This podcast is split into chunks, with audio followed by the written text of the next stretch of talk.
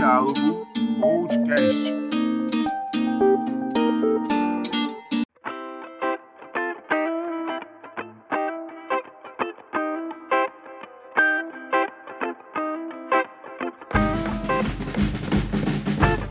Meus queridos, quanta alegria, quanta alegria, mais um Diálogo Podcast. Oi, caladinho. Fala, meu querido. E aí, como é que você tá? Tudo certo? Como é que tá, Roberto? Tá tudo certo por aqui. Bom dia, boa tarde, boa noite, pessoal. É, é importante falar isso, eu sempre esqueço de, de, de falar isso pra galera, poxa.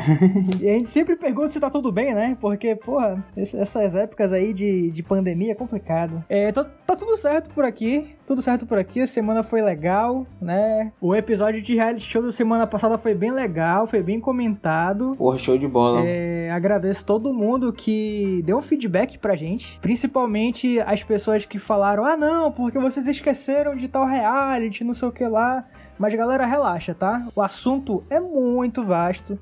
A gente só tinha uma hora e pouquinho pra conversar. Vai ter uma parte 2. A gente vai falar de muita coisa ainda. A gente pode falar pra caramba de Keeping Up with the Kardashians. Pode falar de uma família Osborne, pode falar de um. Qual é aquele lá, pô, que o pessoal vai pra ilha e não pode transar? Esqueci o nome. Brincando com Fogo. Pois é. Eu vou aproveitar o momento aqui pra consertar uma gafe, né, que eu cometi semana passada. A gente comentou sobre a Milena Fagundes, a primeira manauara aí pro Big Brother. E eu queria aqui deixar registrado o meu abraço pra Maísa, né, minha querida amiga Maísa, filha, né, da, da Milena. De vez em quando tá no Twitter compartilhando é, alguma mídia da Milena no Big Brother e tal. E é, é bem legal de seguir. E é isso, Maísa, tá aqui consertado, tá?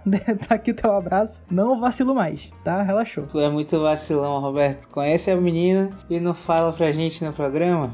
Porra, mas foi sem querer, cara. Rolou o papo, aí eu nem me toquei. Quando eu vi, tava, era tarde demais. É foda. Mas calado, show de bola, gafe consertada. Se liga, que a gente tá fazendo parte também dos momentos de relaxamento do pessoal, entendeu? O Diálogo Podcast tá fazendo parte do momento de relaxamento do, do Manauara. Porra. Tava recebendo mensagem aqui de que a gente tava sendo o, o plano de fundo da sessão de máscara de argila, né? Do, do, do ouvinte aí. Achei legal, achei Uau. interessante, achei chique. Eu achei sensacional. Não, bom demais. E é isso, gente. A gente tá muito contente de estar aqui mais uma semana. A gente vai abrir um disclaimer aqui, né, sobre esse episódio com a querida Fernanda Almeida, né, a gestora da, da, da Spark Flu VIP. É isso, Calado? Isso, Fernanda trabalha na Spark Flu. A gente vai ter um papo bem legal com ela sobre o trabalho dela e sobre várias coisas que estavam acontecendo no momento, né? Inclusive a gente fala um pouco também sobre Covid, né? Tipo, sobre todos esses assuntos recorrentes. Só que esse episódio ele foi gravado em outubro. Foi gravado há um tempinho atrás, né? As entrevistas que a gente já fez, nós já fizemos algumas entrevistas. Só que devido a alguns problemas técnicos, a gente teve que adiar o lançamento né, desses programas. E o da Fernanda é um deles. Então tem algumas coisas que a gente fala no, durante a conversa que são, se você escutar agora, você vai achar estranho porque já passou, né? Um pouco do momento. Tá um pouquinho datado, tá um pouquinho datado. É, tá um pouco datado. Mas a maioria do assunto é tá bem atual. Olha, é um assunto atual. A gente fala muito sobre o digital, né? Sobre conforme as coisas estão acontecendo. É. Como o digital evoluiu durante a pandemia, né? É muito, muito interessante essa parte. E é isso aí, galera. A conversa com a Fernanda foi muito produtiva. E eu realmente espero que vocês acompanhem. E cara, é muito doido, né? Porque a proposta do diálogo não necessariamente seguia um tema específico e ir com ele até o final. Mas a Fernanda embarcou a gente ali num, num lance de conhecimento, né? Do, dos bastidores e tal. ah, desse lance de publicidade e da empresa dela, da gestão dela com influências daqui de Manaus e tal, e empresas que precisam desses influências para fazer propaganda, que ficou muito legal de ouvir, sabe? É, eu, inclusive, falo muito pouco durante o programa porque eu tava, eu tava prestando muita atenção no que ela tava explicando pra gente, que foi realmente imersivo, eu diria. Foi muito legal, entendeu? A gente abriu mão da proposta do programa porque ela realmente arretou, explicando a funcionalidade das coisas. Foi bem legal de verdade o programa. Espero que vocês aproveitem o programa e fiquem aí com ele, com a entrevista. Sigam o Diálogo Podcast no Instagram também, diálogo.podcast, fiquem ligados na nossa timeline e agora com vocês, Fernando Almeida. Falou, caladinho, até semana que vem. Falou! Tchau.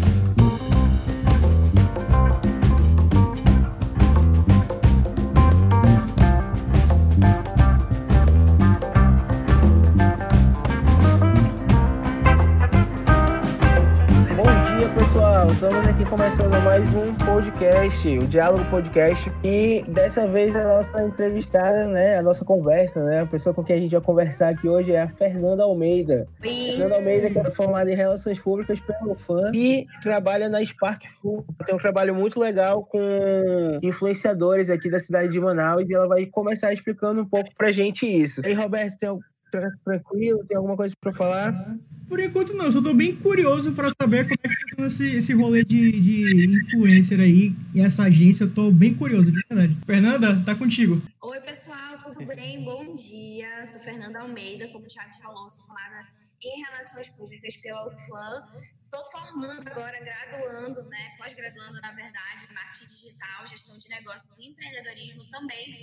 E hoje eu estou aqui assumindo a gestão da Spark. O que é a Spark, né? Como vocês estavam falando, geralmente todo mundo tem uma curiosidade do trabalho, é algo que muitas pessoas acham interessante e diferente, né? O que, que a gente faz? A Spark aqui em Manaus é uma filial, né? A sede da Spark em si fica em São Paulo e hoje já tem mais de 10 cidades aí no Brasil, sendo que Manaus foi a primeira filial deles. Então, assim, agora eles já estão espalhados aí pelo Brasil, mas nós fomos os primeiros, né, é, assim, de filial. E a Spark tem um trabalho como? A gente trabalha na ativação de marcas por meio de influenciadores digitais. Então, o que, que acontece? As marcas nos contratam para realizar campanhas digitais com os influenciadores, fazer a seleção dos melhores perfis, o gerenciamento de toda a campanha, né, o acompanhamento, porque assim, a gente trabalha com médias a grandes empresas. Então, tu imagina que eles têm um zilhão de coisas para fazer, tem muitas atividades, a gente que é da área de comunicação sabe muito bem que geralmente os setores são um pouco reduzidos na maioria das empresas aqui de Manaus, então eles precisam de um suporte externo, na maioria das vezes, para realizar essas ações.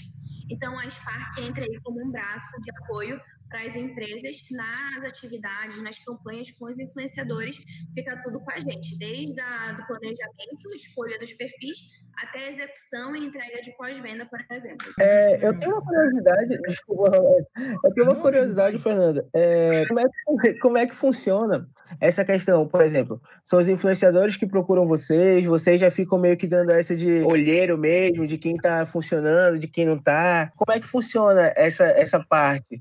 Uhum. E também, depois que tu desenrolar um pouco essa parte, eu queria saber como, se tem uma certa dificuldade de encontrar ponto em comum entre a empresa que é o caso quem está fazendo o gerenciamento deles, e o pensamento deles. Porque eu acho que às vezes deve ser diferente, né? porque a pessoa está fazendo um negócio querendo ou não, ela começou ali sozinha. E aí depois tu vem com uma visão já macro, né? Diferente, uma visão tipo, mais capitalizando e tal. Aí deve ter uma diferença, deve ocorrer um confronto às vezes, né? É, então, para começar te respondendo, a gente aqui na Spark não trabalha com casting. Então, assim, a gente não tem uma listagem de influenciadores que a gente trabalha com esses, não. O nosso propósito aqui é trabalhar com influenciadores que levem resultado para as empresas. Então, assim, a gente não tem preferência pela pessoa que tem 300 mil ou pela que tem, sei lá, 20 mil. Não. A gente vai escolher os perfis adequados para a campanha. Às vezes, pode ser uma ah, campanha só com macro influenciadores, outras só com micro, outra mesclada vai depender do objetivo do cliente. Então, assim, essa parte da gente não ter cast é muito bom porque a gente não fica preso ali a, a nenhum perfil, né? Porque a gente não assessora eles. Eles são os nossos, hum, é, o nosso produto, por exemplo, né? É o que a gente comercializa com as empresas. Então, assim, é, a gente pode escolher com quem a gente vai trabalhar. E como que funciona para a gente escolher, né? A gente tem toda uma equipe aqui na Spark é, que trabalha todos os dias monitorando os perfis. Então, a gente sabe o que, que a pessoa comeu ontem, o que, que ela estava fazendo, o que, que ela usa, o que, que ela não usa. Então, a gente tem que fazer essa, essa análise mesmo olhando o manual, porque, por exemplo, chega uma marca que quer contratar a gente de um produto específico, de um segmento, por exemplo, sei lá, beleza. Olha, eu quero fazer uma campanha X, assado, assim, e eu quero um influenciador desse tipo. Aí já pensou a equipe seleciona alguém que já faz o concorrente deles, que fez, sei lá, mesmo que seja duas semanas atrás, a gente tem que saber. Então é algo que a plataforma que a gente utiliza, a gente consegue é, ver por lá, consegue, mas a gente também tem uma pessoa na equipe que fica fazendo esse monitoramento o tempo todo. Fora que a gente, como a gente vive isso, a gente toda hora tá trocando, olha o que o fulano tá fazendo tu viu que ele postou? Então, assim, a troca de informação, como a equipe não é tão grande, trabalham aqui hoje quatro pessoas, é, a gente consegue ter essa troca bem tranquila é, de informações do que está fazendo, o que, que não está fazendo, né? E essa questão de dificuldade. É, assim, hoje, a Spark tem uns três anos aqui em Manaus, né? No início, era algo que a gente estava começando, ainda era novidade para muita gente. Hoje, a gente já vê que os influenciadores se profissionalizaram bem mais, assim. Inclusive, os que estão chegando agora, é, eles já têm uma noção maior, eles já têm outras fontes de pesquisa é, de, de, procurar. Eu preciso, é, por exemplo, o básico, ter um Media Kit, que é para eu enviar para a empresa, ver qual é o meu valor, é, ter uma noção do meu trabalho, coisa que antigamente, logo no início, eu estou aqui desde o início, né? Então, assim, eu via que algumas pessoas não tinham. Então, pode ser básico, é básico, assim, é o mínimo que, que o influenciador pode ter. Mas, assim, hoje ele já tem, já está mais tranquilo e antigamente eu não via tanto assim, né? Eram mais os maiores que tinham. Hoje eu já vejo que tem uma pesquisa, uma procura é, bem maior mesmo. Em relação a essas dificuldades, às vezes a gente tem dificuldade sim, porque imagina, a gente é uma empresa de comunicação que a gente uhum. tem um modelo de trabalho, a gente tem um escopo de entrega que a gente vende, comercializa para a empresa, então assim, a gente tem um passo a passo a ser cumprido, não é simplesmente ir na loja, vou gravar, vou postar, não, a gente tem critérios, né, do que, que vai para o ar, o que, que tá bom, o que, que não vai, qual o formato. Então, acaba que às vezes a gente é até meio chato é, na cobrança, sabe? Uhum. Vocês acompanham todo o processo, não é só uma parada de indicar um para outro, não. Não, a gente faz o acompanhamento no local também, assim. Por exemplo, talvez você pode, possa me perguntar mais à frente qual que é o diferencial da Spark, é, por exemplo, frente a contratar um influenciador direto. É, é isso a gente faz todo o monitoramento. A gente vai na hora para ouvir o que, que a pessoa está falando, como que fala, o que faz. Então, assim, isso é bem bacana porque a gente, com isso, minimiza erros, possíveis erros né, que possam acontecer ali na comunicação. A gente sabe que qualquer ai que a pessoa falar que não esteja de acordo com o que a marca quer, com o que veio no briefing, pode ser muito ruim para o cliente. A gente que trabalha nessa área de comunicação sabe bem como funciona, né? Às vezes o cliente recebe um material e ele não imagina o tanto que a gente já correu aqui internamente uhum. para ajeitar aquilo, para tentar adequar ou para corrigir, justamente para tirar essa dor de cabeça, entendeu? O nosso, é, assim, a gente fala até aqui internamente que o propósito não é só fazer campanha com influenciador, porque isso eles já fazem direto, por exemplo. É realmente tirar essa dor, é, é, essa dor de cabeça para setores de comunicação de grandes e médias empresas, uhum. né? E a gente resolver isso para eles, porque eles entregam para a gente a gente tem que tocar, entendeu? É claro que a gente precisa do auxílio deles, óbvio, mas assim, o resto é com a gente, entendeu? A gente que assume todas as broncas, se der algum problema, então a gente tem que sempre estar tá tentando minimizar, né? Justamente para não ter nenhum tipo de problema e a campanha rodar direitinho. Quando eu pensava né, em Sparkflow e tal, já tinha escutado, desde o começo eu acho que eu já tinha escutado, e quando eu pensava que era diferente, eu pensava que funcionava como uma agência de influenciadores, onde vocês já fossem atrás do serviço para eles. Eu não sabia que era o inverso, na verdade, né? É, o inverso. Eu acho bem interessante, na verdade. E acontece, deve, o que deve acontecer demais é o pessoal falando assim, chegar uma empresa de tal e fala, cara, eu quero aquela pessoa, mas aquela pessoa não deve ter nada a ver com o teu produto, assim, né? E às vezes é, deve ser engraçado porque vocês devem fazer esse trabalho, tipo, de falar, pô, tem esse aqui que tá no começo, mas tá trazendo um engajamento para ti que vai ser muito melhor, entendeu? Ou então algo parecido. Deve ser muito é. legal esse trabalho também com a empresa, tipo assim, de vocês meio, vocês devem fazer, pelo menos eu imagino que vocês devem fazer alguma coisa de convencimento às vezes, né, com a empresa, tipo, pô, esse cara tá conhecido, beleza, mas, porra, esse aqui, bicho, ele vai ser melhor que ti. E tentar convencer a empresa disso. Né? É, assim, a gente costuma falar que a gente trabalha com três pontas, né? Assim, é um trabalho que muita gente acha, ah, legal, é divertido. É, assim, um ambiente bem, assim, que a gente diz, é contra, a gente estava até conversando aqui, que é bem descolado de se trabalhar, é, enfim, é bem tranquilo. Mas a gente trabalha com muitas pessoas que são envolvidas no processo, então uhum. não é só influenciador pensa, a gente tem o cliente que contrata a gente, a gente tem que contratar o influenciador E a gente ainda trabalha em parceria com agências de comunicação também. Então, são três tipos de públicos diferentes que a gente já tem aí, por exemplo. Então, a minha linguagem com o cliente é uma, a gente falou, para eu conseguir explicar o porquê que esse perfil é bom e de repente esse não, ou às vezes esse aqui não é que ele seja ruim, mas para o objetivo do cliente, esse outro se encaixaria melhor. Né? E às vezes ele largar disso de, poxa, eu quero aquele nome e tentar levar em consideração o outro é de muito difícil. Não é algo fácil que eles entendem na primeira vez, não. É mostrar resultados, mostrar análise, e, e às vezes ainda assim a pessoa não quer.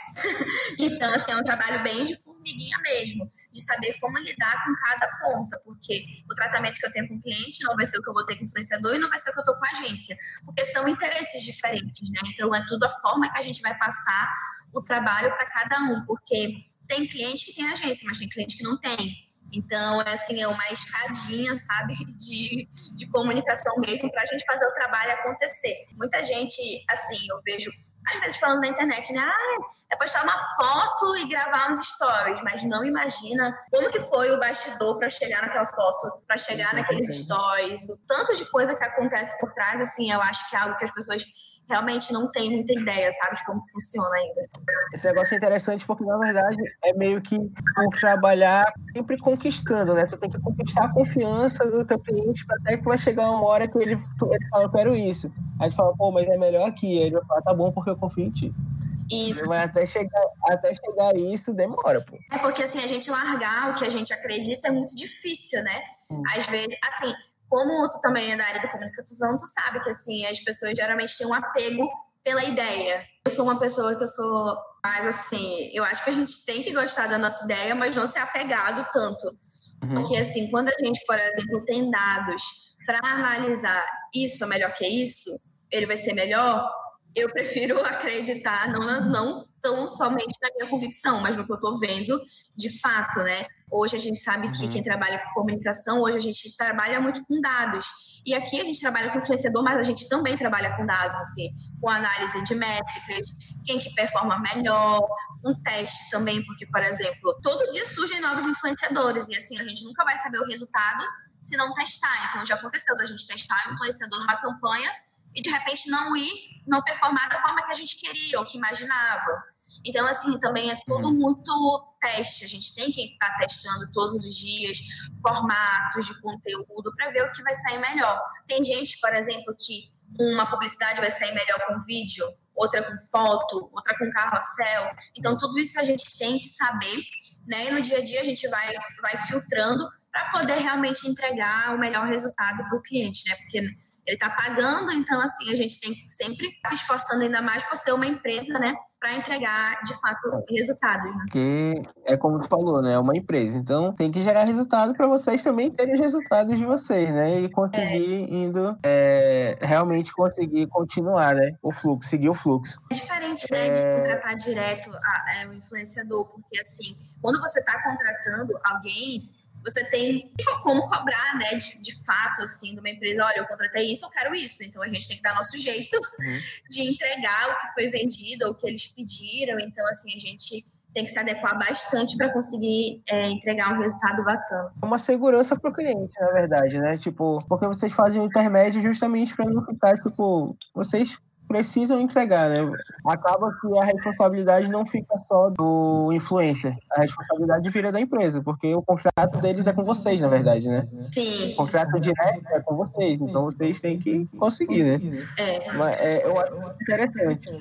É, Fernanda, tu que tá nesse mundo, tu deve conhecer, tipo, muito influencer daqui de Manaus, né? Como tu acha que tá o mercado daqui de Manaus, cara? Ainda tá muito nichado em só um grupo específico? Ou tu acha que já tem gente que não é desse grupo que já está conseguindo se encaixar de outra forma no mercado. Acho que ainda é muito assim a questão do a pessoa entra consegue um sucesso de cinco meses, três meses, mas depois é esquecida. Como tu vê isso? E como tu vê essa questão do mercado? Tu tem como me falar? De três anos para cá, eu tenho visto que muita coisa tem mudado, assim.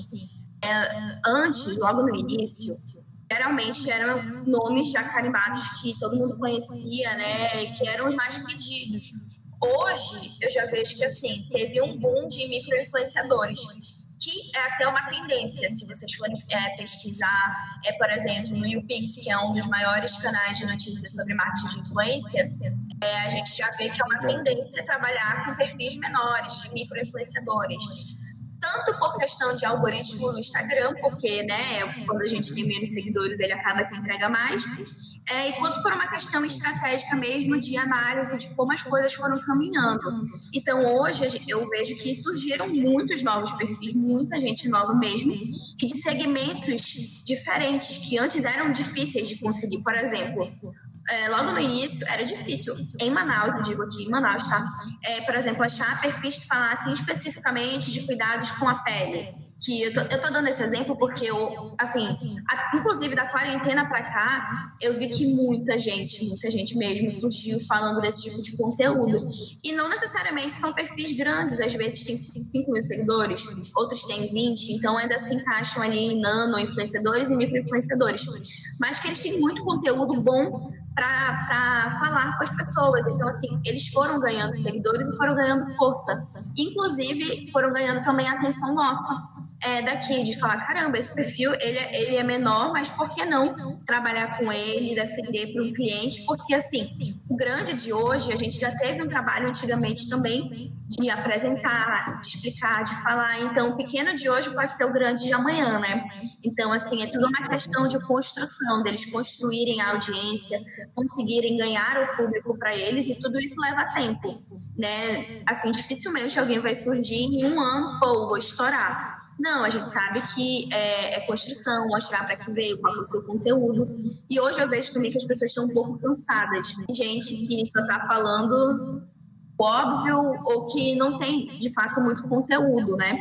Antes a gente via que as pessoas tavam, eram um meio que era muito curioso, o pessoal seguia e ok. Hoje eu vejo que já tem uma cobrança a mais da parte tipo, de seguidores por conteúdo, por seguir realmente quem agrega ele, sabe?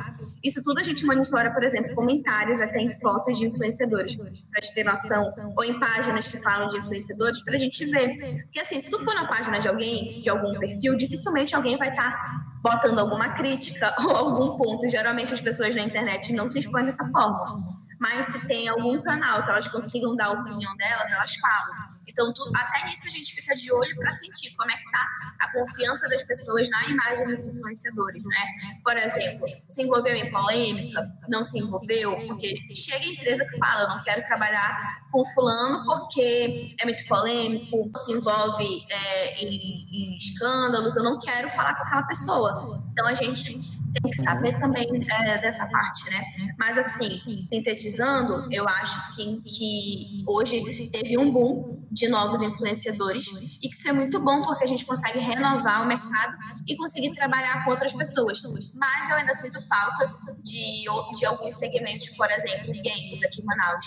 A gente quase não tem produtores de conteúdo nesse segmento. Então, assim, quando a gente tem que fazer uma campanha para falar com esse público, é muito sofrido, porque a gente tem poucas opções, então a gente acaba que fica um pouquinho refém. Então, sempre que aparece algum, algum produtor de conteúdo novo, que a gente vê, pô, tem um trabalho legal, a gente tenta apresentar ele para os clientes. Então, é realmente construção, porque talvez não vai ser de primeira que uma empresa média e grande ali vai aceitar um perfil tão no início. Então, assim, é também o perfil ter constância, né? Que hoje, é, que a gente perguntou, é difícil, às vezes as pessoas veem, ah, em um ano não foi para frente, eu desisto. Não é tão fácil assim, né? A gente vê que hoje os, maiores, os maiores perfis já estão aí pelo menos há uns cinco anos ou mais, né, na internet. Mas realmente surgiu uma galera da quarentena pra cá. Na minha timeline de Twitter tem uns 3, 4, 5 de gente assim que é próxima a mim que eu nem me toquei que tá realmente fazendo esse tipo de trabalho. E tá rolando. Verdade. Genial, cara. Não é, cara? É. Inclusive, a, é, pô, a, a, minha, a minha namorada começou, pô, a, postar umas coisas assim, né? tipo, ela pode de comida e tal. É legal. É realmente, mas teve muito. Durante a quarentena, eu acho que foi um dos aspectos, né? Tipo, na quarentena teve muitas mudanças é, comportamento geral né, das pessoas, logicamente, porque elas tinham que ficar em casa, quem podia, quem pode ficar em casa até hoje tem que ficar em casa. Outro surtou, outro ficou maromba, outro fez um blog. Que é incrível. É, isso aí, é isso aí, é nessa pegada. Né? Aí, tipo, eu, acho, eu, achei, eu acho muito engraçado isso. É, falando nisso, Fernanda, o que mais, tipo, tu falou da beleza, né? Mas do, do segmento de beleza. Teve mais algum segmento durante a quarentena que tu falou, cara, só foi embora aí, tipo, só realmente O começou a produzir também, conteúdo. Isso. O que, assim, o que de fato, gente, é indiscutível que eu vi, se vocês forem conversar com os amigos de vocês, foi nessa parte de skincare e cuidados barra beleza. Gente, o que surgiu de perfil falando sobre esse assunto, eu ficava, meu Deus, toda hora eu achava um perfil, um menor, outro médio, outro maiorzinho, falando sobre o conteúdo, foi assim, indiscutível. E eu achei, acho ótimo, porque assim, é, vocês podem se usar até mesmo como exemplo. Se vocês, vocês querem comprar alguma coisa que vocês veem, sei lá, eu recomendando, que vocês podem ter um contato de fato comigo, que vocês sabem que eu vou responder, vocês não se sentem muito mais seguros de consumir aquele produto ou de investir naquilo? Exato, exato. Então, assim, a gente confia nos nossos amigos. E os influenciadores, se a gente for ver, por que, que eles ficaram tão populares, né? E se tornou de fato uma profissão? Porque eles recomendavam coisas para as pessoas e as pessoas se interessavam em ir atrás. Pronto, é, é como se fosse uma indicação de um amigo nosso. A gente segue quem a gente confia. E hoje ainda mais, porque assim, a gente sabe que também muita gente surgiu, ou muita gente no mercado, mas nem todo mundo trabalhando de forma séria. Então, nada mais chato do que, pô, você, é, tu receber uma indicação, ir lá comprar, investir teu dinheiro e tu ver que não era aquilo, era só uma propaganda. É muito chato quando isso acontece. Então, também eu vi que foi uma tendência das pessoas se interessarem por perfis menores, porque eles conseguem essa aproximação, eles conseguem uma resposta, conseguem trocar uma ideia. Conseguem cobrar, né? É, não é só uma publicidade por publicidade, sabe? Tem um perfil aqui de Manaus que é novo, bem pequeno, que eu vejo que faz isso direto e que as meninas confiam por conta disso. Ela posta, ela dá o feedback dela, mas eu, eu mesma testo, por exemplo, mando mensagem para ver como que, que vai ser o feedback. E a pessoa me responde, me mandou, por exemplo, ah, tu encontra isso em loja X, toma aqui o WhatsApp do gerente da loja que você pode fazer teu pedido, dá uma atenção, que às vezes, às vezes, não são todos os perfis grandes que não conseguem dar, sabe?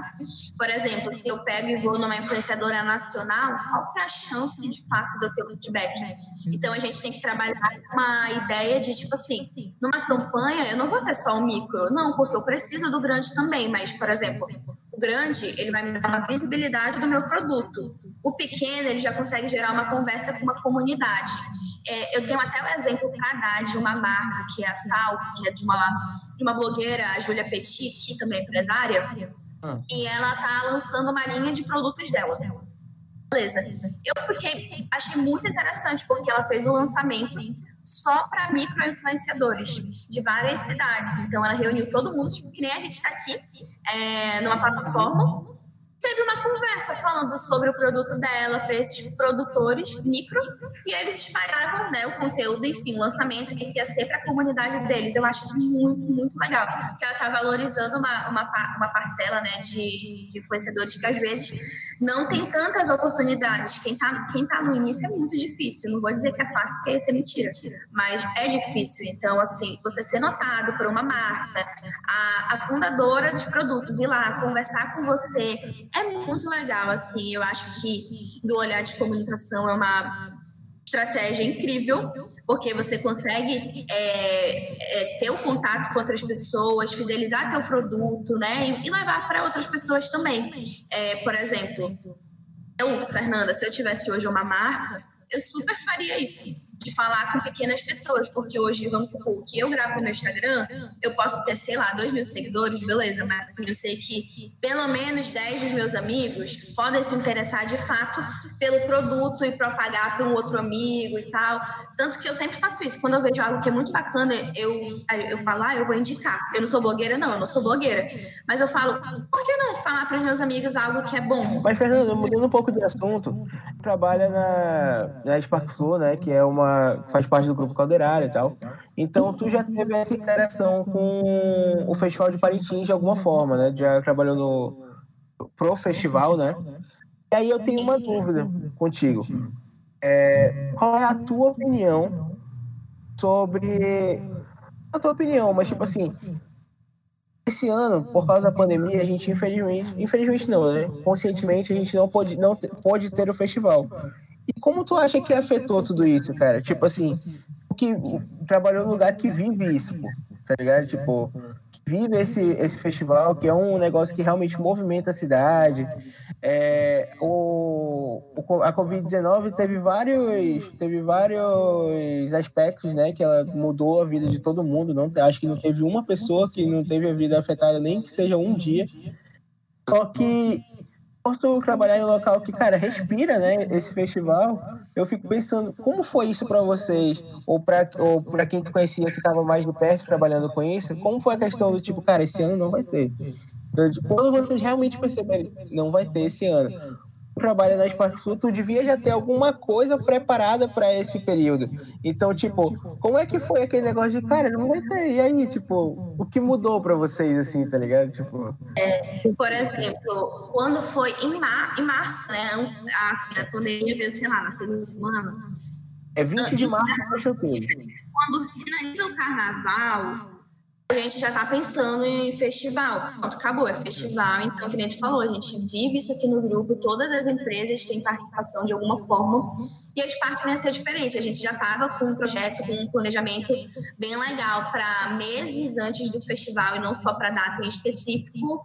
E todo o nosso planejamento foi por água abaixo. A gente não conseguiu executar nada, zero. A gente já ia para o passo de, oh, vou ver fornecedor, vou ver parceiros, mas com o projeto todo, todo estruturado, várias reuniões feitas até tarde com os expedientes para definir. A gente não conseguiu fazer nada. Então, assim, ficou tudo a gavetinha ali para quem sabe ano que vem a gente consiga fazer. E assim, é algo que a gente tem que ter muito cuidado, porque assim, a gente nem sabe de fato como vai ser o ano que vem. Eu tô vendo todo mundo, ai, vamos para 2021, que vai ser melhor, só que assim, a gente não sabe. Eu tô agora querendo ter o planejamento já do ano que vem, mas ao mesmo tempo eu vou fazer, mas assim, escuro também, porque eu não sei, se, sei lá, vai ter carnaval em fevereiro? Será que vai ter? Será que vai ter o festival em junho? Esse ano, é, quando a gente soube, né, que veio aquele primeiro rumor de, ah, não vai ter o festival em junho, eu lembro que ainda era muito uma especulação. Aqui, pelo menos internamente, a gente ainda estava vendo, né, notícias saindo de que ah, vai ser em setembro ou vai ser em outubro. Então, a gente ainda tinha uma certa esperança por conta das notícias que pudesse acontecer, né? Mas, assim, ao mesmo tempo que eu, eu fa- falando isso como empresa, né? Mas a gente sabe que pelo lado social é muito difícil de, de acontecer. Então, assim, a gente acompanhava as notícias, mas, claro, tinha essa consciência, essa consciência, tinha, do que estava acontecendo, né? E muito, muito mais inflamado alguns meses atrás. Então, assim, a gente tinha muito o que fazer, a gente tinha que esperar as notícias e ver como que, o que, que acontecer. Porque, por exemplo, a gente abriu para maio, tinha notícia, ah, já vai dar o segundo, a segunda onda e vai amenizar. Isso não aconteceu. Então, assim, a gente realmente não teve muito o que fazer, a gente só conseguiu esperar e botar o- todos os planos que a gente tinha na gaveta, porque não tinha o que fazer, né, gente? De fato, não tinha nenhum. Uma pergunta. Imagina. É... Tu chegou a pegar Covid? Não, graças a Deus não. A gente, toda a equipe aqui ficou de quarentena, né? Como o nosso trabalho a gente consegue fazer remoto, é, toda a equipe ficou em casa, né? Assim, logo no início a empresa sentiu muito, por- porque assim, a gente trabalha com outras empresas, então se o nosso, se os clientes, os lojistas sentem, é claro que é, reflete na gente também. Então, assim, eu não peguei porque a gente estava em casa. Mas, por exemplo, é, agora que voltou, não tem nem um mês, o meu namorado pegou. Eu tive contato com ele, ele totalmente assintomático. Eu não sabia que ele, ninguém sabia, né? Nem ele sabia que ele estava, e eu não peguei, por exemplo. Eu sou, eu sou, vou entrar no, no mérito aqui, porque eu, eu trabalho em uma empresa, né? E, Tipo, durante a pandemia eu precisava, tá, eu continuei trabalhando. É, eu não consegui ficar de home office, eu tinha que ir. E aí, tipo, na verdade eu tipo meio que alternava os dias, mas não fiz aquele, aquele home office total, eu tinha que ir de vez em quando. E aí, Não peguei a quarentena inteira. Tipo assim, pesado, eu não peguei saindo todo dia, pô. Tipo, praticamente eu não peguei. Aí, quando foi semana passada, o meu pai, ele trabalha no governo e ele teve uma viagem pro interior. É, ele pegou e ele assim, passou pra casa toda. Tipo, eu, tô, eu, tô, eu tô com Covid e tal. E tipo, as quatro pessoas que moram aqui aqui em casa pegaram. Todo mundo pegou. E eu achei, é, foi até uma coisa que eu e o Roberto tava conversando, porque tipo assim, a gente, eu passei a quarentena toda, tipo, meio que, lógico, sempre tomando cuidado, mas, tipo, saindo, né, me expondo. E agora, quando a gente achava tava mais tranquilo, foi quando aqui em casa todo mundo pegou. E pegou em casa, né? É, essa semana, né? É, assim, quando a gente pegou, eu comecei, eu tive que ir no hospital e tal, né? Eu tenho um plano. A gente foi no hospital, eu, meu pai, minha irmã e minha mãe. E a gente começou a notar que o hospital tava começando a ficar cheio. Sim. A gente teve, teve tipo assim, de chegar no plano e ver, tipo, cara, quando eu fui, eu fui, o meu, eu fui primeiro com meu pai, porque meu pai foi o primeiro que pegou. Então ele foi e o hospital tava de um jeito. Quando a minha irmã foi, já tava de um jeito, já tava de um jeito diferente, porque já tinham mais pessoas. E aí, junto disso, tu vai acompanhando as notícias e tu vê que, tipo, Manaus tá indo embora de novo, né? Tipo, já tá aumentando os casos de novo. Tu acha vai ter um novo reflexo parecido que no começo, ou tu acha que não? Tu acha que, tipo, mesmo que realmente já não, as pessoas já não vão conseguir dar conta de ficar em casa? Que que tu, qual é a tua percepção disso? Sim, pelo que eu tenho visto aqui, a gente é, tem muito contato com o cliente, assim, eu vejo que o impacto do início do ano foi muito grande para todas as empresas. E, assim, no ponto de vista empresarial, eu acho que é um pouco difícil, né? Não vou dizer que é impossível, porque não é, gente. Amanhã pode dar um boom e todo mundo voltar para casa, não sei. Mas, assim, eu acho que da questão até finan é, financeira também, empresarial, que a gente está vendo os reflexos já, é, se a gente for no supermercado, a gente claramente vai ver isso, né? A gente sabe que tem aquela frase, não existe almoço grátis, né? Então, assim, se assim o governo deu os auxílios, enfim. Mas agora a gente vai pagar essa conta de meses que a gente teve que ficar em casa. Então, assim, eu acho que hoje a maioria das empresas que a gente tem contato não, talvez não aguentariam fechar totalmente e passar mais meses, sabe? Porque o, os prejuízos que não, não só as empresas, mas até a gente teve foram assim muito grandes então, eu acredito que, assim, eu vejo que tem empresas que já estão tentando adotar algumas medidas de home office, por exemplo. Não, não sempre, tipo, ah, eu vou fechar aqui a minha sede e vai ficar todo mundo de home. Não, mas assim, dois dias na semana a gente tenta deixar as pessoas em casa ou fazer um rodízio. Aqui na TV foi feito é, durante a pandemia um rodízio, porque imagina, tem programa ao vivo, como que eu não vou ter uma equipe? Mas era tudo esquematizado, olha, vão ser X pessoas e vai ter um rodízio, então teve que ser tudo muito estruturado. Mas a minha opinião pessoal, é, para agora, eu, eu acho que as empresas não fecham mais totalmente.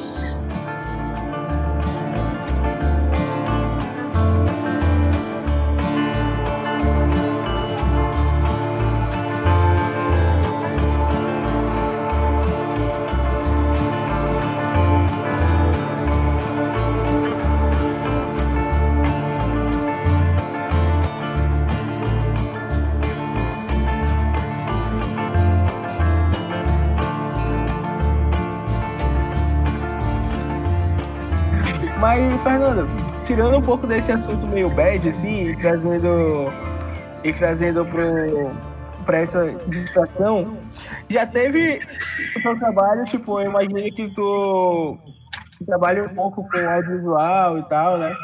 Tipo, qual já passou por perrengues técnicos assim, cara? Tipo, algum perrengue no meio do trabalho que tu passou, tu falou, caraca, mano, como assim eu passei por isso? Tipo, de achar que estava tudo certo e não estava, e faltar alguma coisa, ou então uma chuva na hora errada, algo assim que realmente pegou para equipe. Falou, caraca, como assim, mano? Tipo, já passou por alguma situação dessa? O que acontece muito, assim, que eu fico, meu Deus do céu, é que como a gente trabalha com muitas pessoas, assim, às vezes é humanamente impossível lembrar de todos os detalhes, de tudo o tempo todo. Então, às vezes, por exemplo, tu pode estar fazendo alguma campanha específica e esquecer as coisas mínimas, mas tipo assim, vai fazer muita diferença pro resultado, ou tipo assim, caramba, como eu não pensei nisso, tipo assim, é, né? é, por exemplo, como que eu não consegui ver isso? A gente trabalha, às vezes, com várias campanhas no mês. Então, assim, tem, às vezes, clientes do mesmo segmento. Então, você tem que estar muito ligado nas particularidades, nas pessoas, no que, que vai que que tá fazendo. E, às vezes, pode passar alguma coisinha que tu fica, caramba, como eu não olhei para esse ponto, sabe? Às vezes, no nosso dia a dia, a gente está tão focado em fazer, né, em fazer, em executar e conseguir entregar, que às vezes pode passar alguns detalhezinhos assim que depois a gente fica, meu algo tão óbvio que eu não vi, sabe? Mas nada muito tipo assim, meu Deus, como que isso aconteceu? Pelo menos eu não tô lembrando aqui agora. Eu sou campeão desse, negócio, tipo, de, de esquecer algumas coisinhas, assim, lembrar do macro, pensar no macro, tipo, que- né, tipo, tá faltando uma besteira aqui. Eu sou muito campeão de fazer isso. Ah, é tipo, eu sempre, o pessoal que trabalha comigo sempre fala que eu preciso o meu maior aliado é isso aqui, cara. Tipo, esse caderninho aqui. Porque se eu não tiver com as coisas anotadas, bicho, eu sou muito esquecido. Sou muito Somos dois. Eu anoto tudo. Eu anoto tudo, literalmente. Tipo assim, coisa besta, eu anoto, porque assim, não dá pra confiar na cabeça 100%. É muita coisa que a gente tem que fazer pra dar conta. Então, assim, é melhor anotar, né? Não vai matar ninguém, um plannerzinho. o meu o meu alarme do relógio do celular, principalmente com esse negócio do remédio que eu tenho que tomar agora, eu tô tipo sem sacanagem com uns 10 alarmes, mano. Tipo, 10 alarmes? remédio tal, remédio tal. Eu- esqueço, eu sou muito esquecido, pô. Eu sou uma pessoa muito esquecida, pô. Tipo, Acontece. eu preciso disso, velho. Eu estou gravando vocês, tá? Opa, tamo E aí. aí? Fala, galera. Fernanda, a gente, É o bumerangue, a gente tá se encaminhando aqui para o final do programa, mas antes eu queria saber coisas da Fernanda, pessoa física. Quais são as referências da pessoa, da Fernanda, pessoa física? O que, que a Fernanda, pessoa física, assiste? O que, que ela gosta de consumir em internet, Ah. etc. Gente, assim, eu, sou, eu tenho 24 anos, mas eu sou um pouco cabecinha de velha, sabe?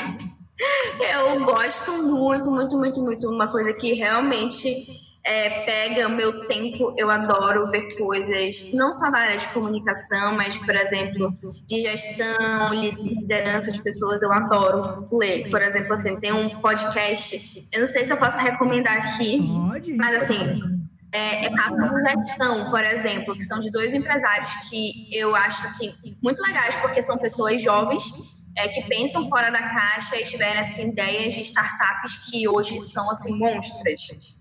Sabe, que pegaram, pegaram uma proporção incrível. Então, assim, eles pegaram tudo que todo o aprendizado deles, erros e acertos, e eles passam isso é, para as pessoas que estão, enfim, no mercado de trabalho ou que querem começar a empreender. E é muito legal. O nome é Papo de Gestão, é um projeto do Thales Gomes, do Alfredo Soares e também tem toda uma equipe por trás. Então, assim, eu adoro seguir essas pessoas. Assim, eu gosto de, eu, de me organizar, por exemplo. Ah, eu gosto de ver coisas de finanças, disso, minhas coisas pessoais que eu gosto de ver, coisa de mulher. Né? Então eu gosto de organizar essas pessoas para eu seguir. E o que eu mais acompanho, gente, quando eu chego em casa, é no meu celular. Fico ali vendo já essas pessoas, sabe? De coisas que eu sei que eu, eu gosto de ver, influenciadoras de fora também, de moda, de maquiagem, enfim, de lifestyle. Aí eu chego, eu já fico logo assistindo todo mundo. Então, se for ver minhas bolinhas do Instagram, é mesclada, tem um pouco de tudo. Isso que eu ia deixa eu Fala. perguntar aqui rapidinho, Caleb. É, tu consome muito conteúdo por Instagram, por exemplo? O tempo todo. Literalmente o tempo todo, assim. Eu Tudo que tu eu fazendo é no meu celular. eu tenho uma certa dificuldade para consumir até hoje GTV, por exemplo. Mas dependendo de uma coisa muito específica ou outra, assim, eu vou e vejo. Mas é interessante, sabe? Olha só que coisa. Eu gosto muito de ver o YouTube. Eu, eu gosto muito de ver. A gente tem muito conteúdo gratuito lá, muito bom, sabe? Muito conteúdo bom. Então, assim, por exemplo. Defendo muito a bandeira do YouTube aqui.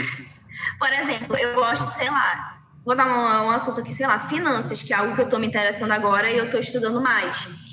Eu vou, eu abro, eu já sei que tem três influenciadores que eu gosto sobre o assunto, eu vou lá e fico maratonando as playlists deles sobre o assunto.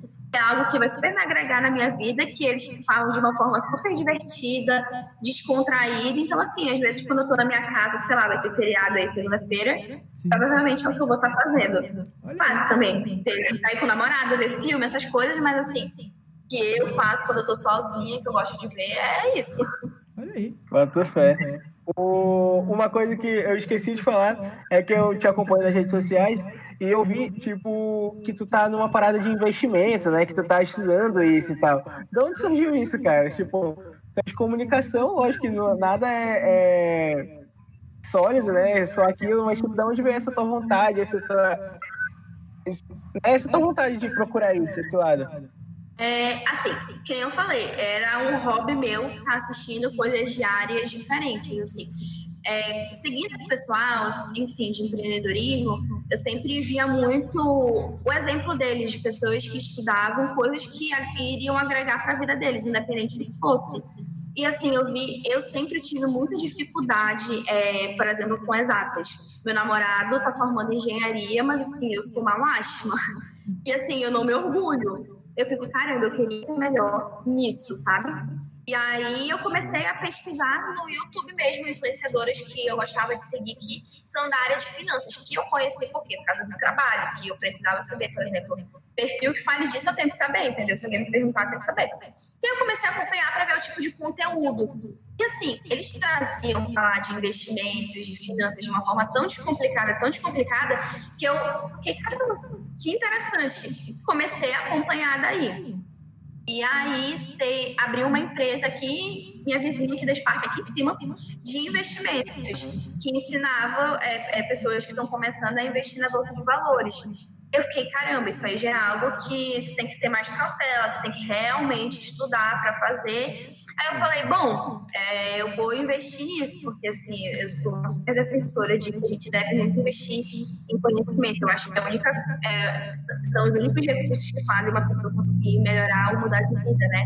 É educação. Então eu falei, vou fazer o curso para estudar essa outra pontinha que eu sentia que só os vídeos no YouTube eu não conseguia ainda pegar de fato, ou que eu sentia que eu precisava de um suporte de um profissional que eu tirasse as minhas dúvidas é, diretamente. E aí eu comecei a fazer o curso, terminei sexta-feira e agora é continuar estudando, porque assim, quando o curso acaba, ele não é muito extenso, aí é que tu tem que estudar mesmo, porque é dia a dia, né? É, esse negócio do YouTube, eu pelo menos eu vejo assim, tipo, às vezes é um pontapé, que vai até certo ponto, né? Tu vai até aqui. Aí daqui tu tem que, pra continuar, tu precisa de outro estímulo, e é, na verdade, eu acho que tudo na vida é assim, né? Tudo questão de estímulo. Tu, tu vai até uma certa parte, aí para, e se tu quiser continuar, tu tem que, tu tem que continuar. Né? Tem muita coisa gratuita, né? Mas assim, também tem muita coisa que não tá lá às vezes. Ou que, por exemplo, eles dão um conteúdo. A gente sabe que é estratégia, né? Eu dou muito conteúdo bom, free, pra pessoa ter o interesse, tá? Ficar entusiasmada com o assunto, mas depois, para ela saber mais um pouquinho, ela tem que comprar um curso, ou ela tem que. Sabe? Então, esse pessoal de finanças que eu sigo, por exemplo, é assim: se tu quer ter um a mais, se tu quer ter um pouco mais de informação, tu investe ali, eu acho que ok, não tem problema nenhum, isso é ótimo. Então, eu sinto essa necessidade também. Cara, eu já, já vi aqui tudo que eu tinha que ver, mas eu ainda tenho dúvida. Eu preciso de alguém que eu confie, que eu possa tirar. Então, assim, conheci o curso eu comecei a fazer. Olha aí, da hora. Massa. É isso, Fernando. A gente, a gente faz esse último bloco aqui, entre aspas, bloco, porque a gente não acredita que as pessoas sejam só um recorte, né? Então é legal mostrar esse outro lado da pessoa. Então, é isso. Então a gente agradece muito a tua presença aqui. A gente espera, inclusive, que futuramente tu possas voltar pra cá, porque foi um papo muito legal. Eu fiquei um pouquinho mais calado, porque, quer dizer, com perdão do trocadilho, amigo. Eu fiquei um pouquinho mais quieto, porque eu tava realmente muito curioso pra saber é, como é que se desenvolveu teu trabalho. E eu, enfim, quis prestar atenção. Então agradeço a atenção, agradeço a presença e tamo aí. Em breve, talvez, pode voltar, beleza? Obrigada, obrigada a vocês. Eu adoro sempre falar aqui do trabalho que a gente faz, como que é. Eu vejo que, que nem tu falou, as pessoas têm muita curiosidade. Às vezes eles acham que é muito glamour, é muita coisa e não imaginam de fato a trabalheira que dá. Então é bacana falar até para mais pessoas conhecerem o nosso trabalho. Então, assim, quem está ouvindo aí, quem vai ouvir o podcast, sigam a gente lá no Instagram, arroba é, Manaus, né? Podem seguir lá, procurem a gente. A gente sempre posta conteúdo do que, que a gente está fazendo é, quais são nossas ações, enfim. E ano que vem a gente, né, espero, se Deus quiser, conseguir tocar melhor os nossos projetos que a gente tinha para esse ano, mas que a gente não pôde executar a maioria. Então, assim, a gente está muito otimista. Se Deus quiser, para o ano que vem, conseguir tocar e quem sabe vocês vão ver mais da gente. Vamos lá. Legal, Fernando. Também agradeço, viu? E agradeço, espero que dê tudo certo aí também. Tipo, ano que vem vai ser melhor para todo mundo nessa questão. E realmente espero que dê tudo certo. pois é. Então eu vou fechar o programa aqui. Eu realmente termino agradecendo aí a Fernanda.